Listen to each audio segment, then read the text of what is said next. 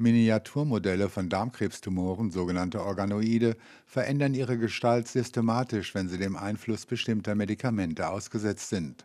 Krebsforscher Professor Matthias Ebert, Chef der zweiten medizinischen Klinik der Universitätsmedizin Mannheim. Organoide sind kleine Tumormodelle, die den Tumor in einem Patienten widerspiegeln. Und diese Organoide, diese Tumormodelle können wir mit Medikamenten behandeln. Und aufgrund der Veränderungen, die wir dann bei diesen Organoiden sehen, können wir dann auf die Wirksamkeit von Medikamenten schließen. Die vorliegende Studie gilt zunächst nur für Darmkrebstumore. Aber wir haben auch andere Organoide, aus dem Magen zum Beispiel oder aus der Bauchspeicheldrüse oder der Speiseröhre, bei denen wir ähnliche Veränderungen sehen. Man gewinnt diese Miniaturmodelle ganz individuell bei den betroffenen Patienten durch eine Probenentnahme. Wenn der Patient einverstanden ist, dann entnehmen wir diese Proben nicht nur, um den Tumor zu bestimmen, sondern auch, um solche Organoide anzuzüchten. Dadurch eröffnen sich ganz neue Möglichkeiten in der Krebsmedizin ziehen. Weil wir erstmals ganz individuell für jeden Patienten diesen Tumor im Reagenzglas nachbauen können und auch Medikamentenwirkungen im Reagenzglas prüfen können, um dann in einem zweiten Schritt die Medikamente auszuwählen, die dann für den Patienten sinnvollerweise auch eingesetzt werden sollen. Um den Nachweis der Wirksamkeit dieser neuen Methode für die Anwendung bei Krebspatienten zu erbringen,